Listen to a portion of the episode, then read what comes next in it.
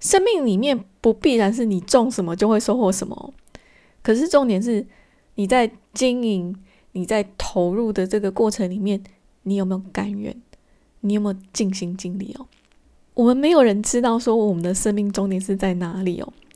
可是你在这个过程里面，你甘愿了，你尽心尽力了，你就对得起你自己了。《完美人生》这部电影呢，有让我认真想了一下我自己的愿望清单哦。我最重要的顺位还是经营好我生命里面几个很重要的人的关系哦。我生命里面有几个对我来讲非常非常重要的人，我想要尽可能的去陪伴他们，当他们温柔的依靠跟支柱哦。那你呢？你的愿望清单是什么呢？十年内、二十年内，你有没有什么想要达到的愿望？想清楚列出来之后，然后想办法让这些愿望去实现。Hello，我是平安，欢迎收听莉莉安的心灵食堂。欢迎收听莉莉安的心灵食堂第五十五集的节目。每一年在新旧年度交接的时候呢？都会是大部分人回顾过去、展望未来的时候。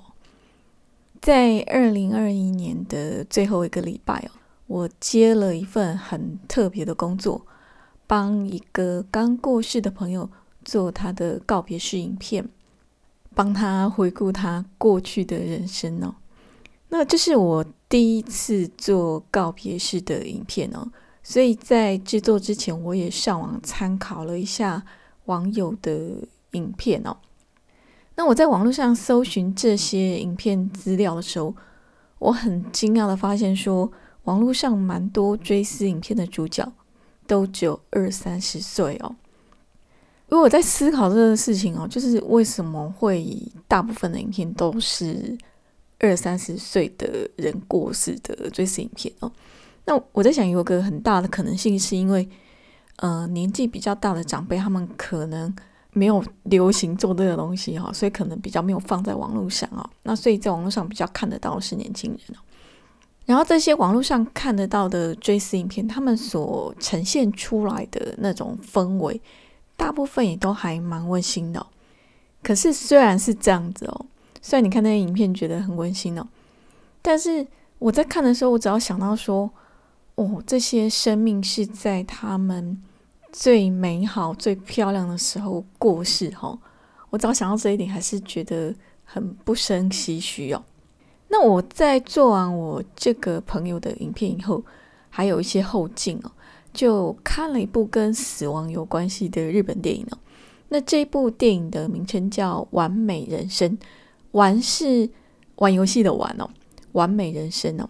那这部电影呢，其实是翻拍自二零零七年上映的美国电影《一路玩到挂》。《一路玩到挂》它的原文片名是《The Bucket List》。《The Bucket List》的意思就是你死前一定要做的那个清单哦。这部日本电影《完美人生》，它其实在香港翻译的名称叫做《遗愿清单》哦。遗是那个遗失的那个遗哦。遗愿清单哦，其实这个遗愿清单更接近就是《完美人生》这一部电影它真正的意思哦。可是虽然这个《完美人生》它是一部跟死亡有关系的作品哦，但实际上它看起来没有很沉重哦，而且它里面有一些桥段看起来还蛮有趣，有一点那种喜剧的感觉。《完美人生》是由日本知名女演员吉永小百合跟天海佑希。这两个在日本算是呃算是家喻户晓女演员所主演的。那吉永小百合她所饰演的这个女性叫做北原幸之。北原幸之她饰演一个全职家庭主妇，两个孩子都已经成人了。那她先生是一个完全不碰家事的传统日本男人，然后儿子呢是简居族，几乎房间都不卖出去的。那女儿就比较正常，女儿是一家女性杂志社的主管哦。那北原幸之他一辈子的青春都奉献给了这个家哦。可是他后来生病了，已经病重到癌症末期哦，他也不敢让家里面的两个男人知道哦。然后后来还要去医院动手术哦，都还很担心家里面这两个男人没有他会活不下去哦。那天海佑希所饰演的这个女性呢，叫做钢铁魔子哦。钢铁魔子是一个大型饭店集团的负责人，然后就很威风啊，然后又有花不完的钱哦。可是他也得到癌症，而且同时是两个癌症的末期哦。那一个普通的家庭主妇跟一个跨国企业的 CEO 是完全不一样的人生哦。可是因为某一个乌龙事件哦，让本来住在医院单人豪华病房里面治疗的魔子哦，就是天海佑希所饰演的钢铁魔子哦，那就被迫必须去住一间双人病房哦。然后就在这间双人病房里面呢，他就跟吉永小百合所饰演的本原信之住在同一个房间一起治疗。那因为这样子，两个人就开始有了交集哦。在住院期间呢，两个人就互相不小心就看到对方生命里面他不想给外人看到的一些地方哦。后来他们两人又在出院前意外捡到一个十二岁女孩神奇珍妮会的巴克勒斯特。魔子跟信之这两个，他们各自有着自己生命难题的两个女人哦，就开始展开了一趟很疯狂的旅程哦，因为他们两个要去实现这个。十二岁小女孩神奇珍妮会的巴克 list，钢铁魔子大概四十几岁哦，本原信之超过七十岁哦。可是他们捡到了这一份巴克勒斯是一个十二岁小女孩的哦。十二岁女孩的愿望跟四十岁还有七十岁的中年人哦，那个各方面啊想法一定都差很多，愿望一定也是完全不一样哦。可是这两个女人哦。还是硬着头皮一个一个去实现这个十二岁女孩她清单里面的愿望，比方说去美国高空跳伞，比方说去参加少女偶像团体的演唱会，比方说去吃日本分量最大的超级下午茶哦。那北原幸之他的年纪已经超过七十岁了。他在家里面就看着这个十二岁女孩珍妮会的 bucket list，他就很认真在想说，那他自己的愿望清单是什么呢？他有什么事情是死前很想做的呢？可是他左思右想哦，想的都还是他的家人哦，他竟然想不出来他自己有没有什么想要的或是需要的。可是他虽然把他这一辈子的一切都给了他的家人哦。他的家人却把他的付出视为理所当然，但是他也没有把家人的这份理所当然很甘愿的吞下去哦。他对家人的这种理所当然态度，他也有很多的不满哦。但是他没有让他的家人知道，说他其实心里很不爽哦。至于钢铁魔子呢，他是一个大的饭店集团的 CEO 哦，好几家饭店都归他管了。然后钱多到花不完。她老公去医院看她的时候呢，看起来也很温柔，而且人长得又帅哦，感觉起来钢铁魔子好像拥有世界上大家所羡慕的一切哦。那只是老天不长眼，就让他得了末期癌症哦。这个都只是看起来哦，可是实际上呢，他那么努力在事业上打拼，是因为他的童年心灵有受伤哦。所以透过工作，她去处理她幼年心灵的伤痕哦。然后她老公看起来温柔体贴哦，可是实际上她老公外面还有别的伴侣，而且呢，他甚至还找了一些人一起要图谋他的事业跟他的财产哦。钢铁魔子呢，看起来虽然很精明很强悍哦，可是他对于他幼年时候所受的伤，还有就是像他对他先生的事情。也是心知肚明哦，他对这两个部分，他一直都没有勇气去面对跟处理哦。就在执行这个十二岁女孩珍妮会她的愿望清单的过程里面呢，北原信之跟钢铁魔子呢，他们都长出了他们自己的力量哦，各自去面对他们生命中存在已久的问题哦。北原信之这个时候才发现说，其实家人是可以教的哦。他家里的人一直以来对待他的方式，其实是他自己宠出来的。如果他早点有把他自己的感受很坦诚的跟家人表达出来的话，他其实可以不用带着委屈生活很多年哦。至于钢铁模子呢，他也在北原幸之好设计逼迫底下，跟他的父亲完成了和解哦。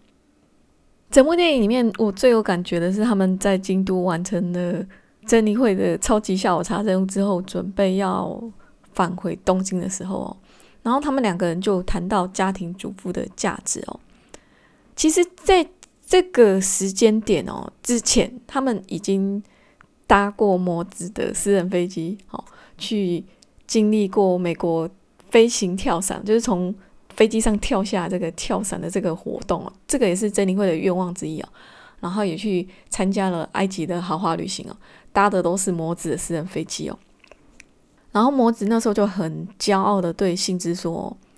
像幸之这样子毫无贡献的家庭主妇哦，真是三生有幸才能跟事业很成功的他一起去享受这些只有非常有钱的有钱人才做得到事情哦。北一幸之一直以来他都是很温柔的，然后看起来没什么个性哦，他这时候却一反常态哦，就非常严厉的反驳魔子哦，请魔子不要侮辱他的人生哦。然后他就跟魔子讲家庭主妇有多么的难为哦，让魔子知道说家庭主妇的生活其实没有他想象中的轻松哦。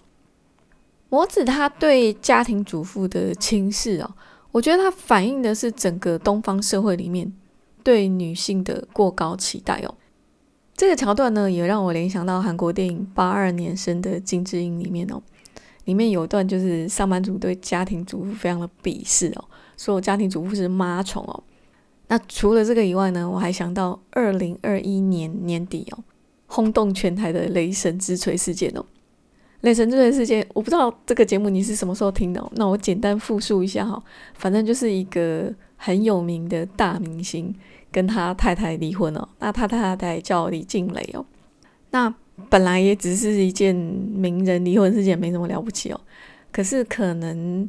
之前有释放出一些讯息哦，媒体的讯息是对他的太太李静蕾不是很公平的，所以后来他们离婚之后几天，李静蕾呢就写下了一封公开信，长达五千字哦，然后就在信里面讲他在这个婚姻里面受到多少的委屈，还有他这个很有名的名人先生呢到底是什么样的人哦。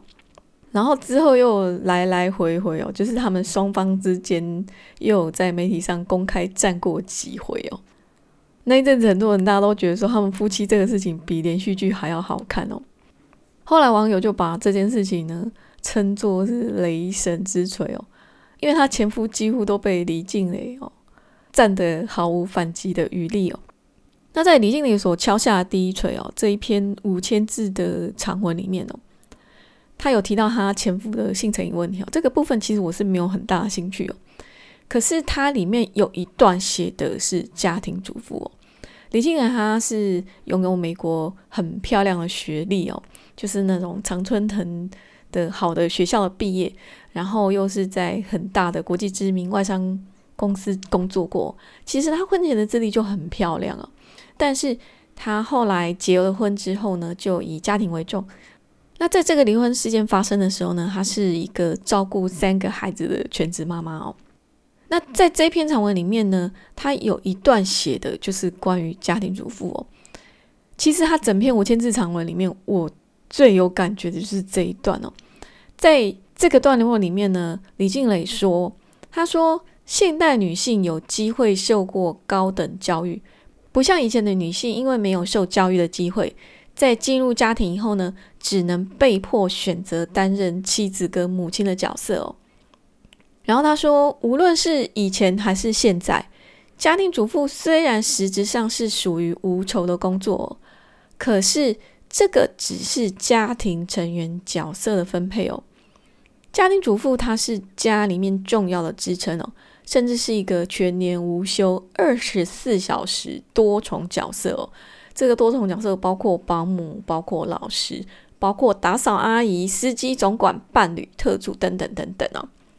家庭主妇这份工作的薪水呢，不只应该加总计算，就是他做这些事情的薪水，还应该再加上说，以你的能力哦，你这个能力没有外出工作所牺牲掉的机会成本哦，这个是所有家庭主妇透过自己努力所应该得到的薪水跟报酬哦，不应该是被看作是被赠予或施舍的，甚至也不应该因为他没有外出工作赚钱。就处于弱势，在家里面没有话语权。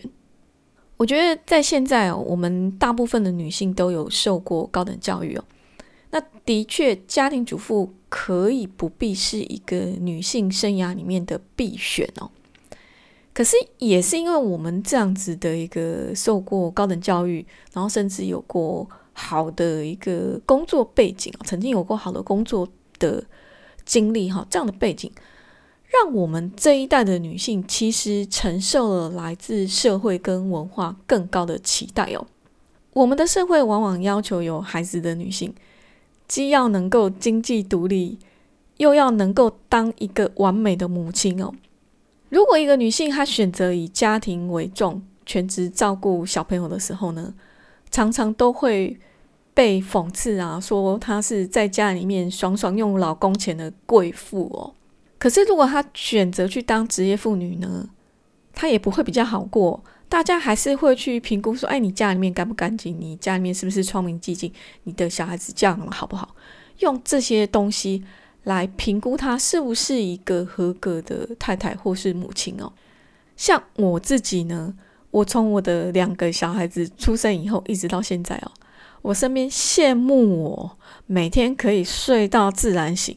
或是羡慕我说每天把小朋友载到学校之后可以回家补眠的声音，从来没有少过。哦那我二零一九年的时候曾经短暂回到职场一段时间哦，那后来是因为被主管很严重霸凌我才离开。在我决定要回职场的那个时候呢，我身边也是有人指责我啊，有人就责备我说我是一个只想到自己不负责任的妈妈。可是责备我的人哦。她也是一个妈妈，而且她是一个一直以来都有在工作的妈妈。我觉得这件事情就是非常非常的吊诡哦。我身边有很多工作表现的很好，然后小朋友教养的非常优秀的妈妈哦，他们真的是把工作跟家庭都兼顾的非常好。可是这些妈妈他们的背后呢，要不然就是他们可能有一些长辈，或者是有家里面的人的支援哦。那要不然就是他们的配偶本身的工作比较弹性，所以可以一起去担负育儿责任哦。可是不是每一个女性都有这样的运气哦，可以有不错的队友或是一个让你很安心的后援团队哦，可以支持她同时兼顾家庭跟工作。在孩子还很小的时候呢，对很多没有后援，然后配偶又没有办法互相配合的。小家庭的女性来讲，很多时候全职妈妈它是不得不的选项哦。我觉得我们的社会已经够进步哦，进步到大家都可以认同两性平权是生而为人很基本的东西哦。可是问题是，长久在我们社会里面的男权文化的基因哦，并没有跟着我们理智上对于两性平等的认知改变太多。一个家庭在有了小孩以后呢，育儿依然会被视为是女性最主要、最重要的责任哦。然后，甚至呢，现在还有很多人对家庭主妇的想法，都还会停留在几十年前的印象，觉得家庭主妇就是跟不上时代脚步的落伍女性哦。可是，我们看一看现在有很多的家庭主妇，他们真的是这样吗？请大家睁大眼睛去看看，他们真的是。跟不上时代脚步的那种很落伍的人吗？从这个新闻事件里面来看哦，这个二零二一年年底发生的雷神之锤事件里面哦，李静蕾她是一个三个小孩子的全职妈妈，但是她每一篇的公开发文都有条有理、掷地有声哦，把她前夫打得完全招架不住哦。我身边也有很多的女性的全职妈妈朋友，像李静蕾一样。曾经有过非常漂亮的学经历哦，工作学历都是一样，都曾经是非常漂亮哦。然后你跟他们讲话哈，你还是会觉得说，哦，他们这个头脑非常的清楚，而且非常有自己的独特思考。那我这些全职妈妈朋友，他们之所以放下这些职场的头衔哦，这个很光鲜亮丽职场头衔哦，放下他们未来可能很不错的发展哦，那是因为在他们的生命顺位里面呢，他们把关系跟家庭放在最重要的地方，摆在他们自己个人的发展跟规划之前哦。我们再回到这一部电影《完美人生》哦，《完美人生》里面的北原幸之，他也是这样子哦，他把他生命的重心都给了家庭哦。可是钢铁魔子哦，跟他完全不一样，他选择把这个时间给了工作哦。其实对钢铁魔子来讲，他辛苦经营出来的这个企业集团，其实就像他的孩子哦。北原信之跟钢铁魔子他们各自做出来的人生选择，没有谁比较好，谁比较坏的问题哦。那重点是你选择了之后，你甘不甘愿？人生走到像我现在这样四十几岁，快要五十岁，走到中年哦，我很清楚的知道哦。生命里面不必然是一分耕耘一分收获，努力耕耘可是没有收获这种状况，其实常常也可以看得到。就像这部电影《完美人生》里面的性质哦，他把他的一生最好的时间都给了他的家哦，可是他的家人没有感激他，反而还有很多让他很头痛的问题哦。那钢铁魔子也是差不多哦，他一辈子最能够发挥的时间呢，他都在冲他的事业。可是他后来也被他最相信的人背叛哦。生命里面不必然是你种什么就会收获什么，可是重点是你在经营、你在投入的这个过程里面，你有没有甘愿？你有没有尽心尽力哦？我们没有人知道说我们的生命终点是在哪里哦。可是你在这个过程里面，你甘愿了，你尽心尽力了，你就对得起你自己了。完美人生这部电影呢，有让我认真想了一下我自己的 bucket list，我的愿望清单哦。其实，在我的愿望清单里面呢，老实讲，我还是很希望说钱赚越多越好，我还是有很多物质上的愿望哦。可是，摆在这个物质的愿望之前呢，我最重要的顺位还是经营好我生命里面几个很重要的人的关系哦。我生命里面有几个对我来讲非常非常重要的人，我想要尽可能的去陪伴他们，当他们温柔的依靠跟支柱哦。那你呢？你的愿望清单是什么呢？可以不用一定是 bucket list 那么那么远的事情哦。可是你可以想一想，你五年内、十年内、二十年内，你有没有什么想要达到的愿望？想清楚列出来之后，然后想办法让这些愿望去实现。这部电影《完美人生》就分享到这边，我们今天的节目就到此结束。如果你喜欢我的节目，不管你是 Podcast 听众还是 YouTube 听众，欢迎订阅加分享。YouTube 的听众请帮我按小铃铛、按赞加分享。Apple 用户的话，请给我颗星哦。非常非常感谢你的收听跟支持，我们下次再见哦。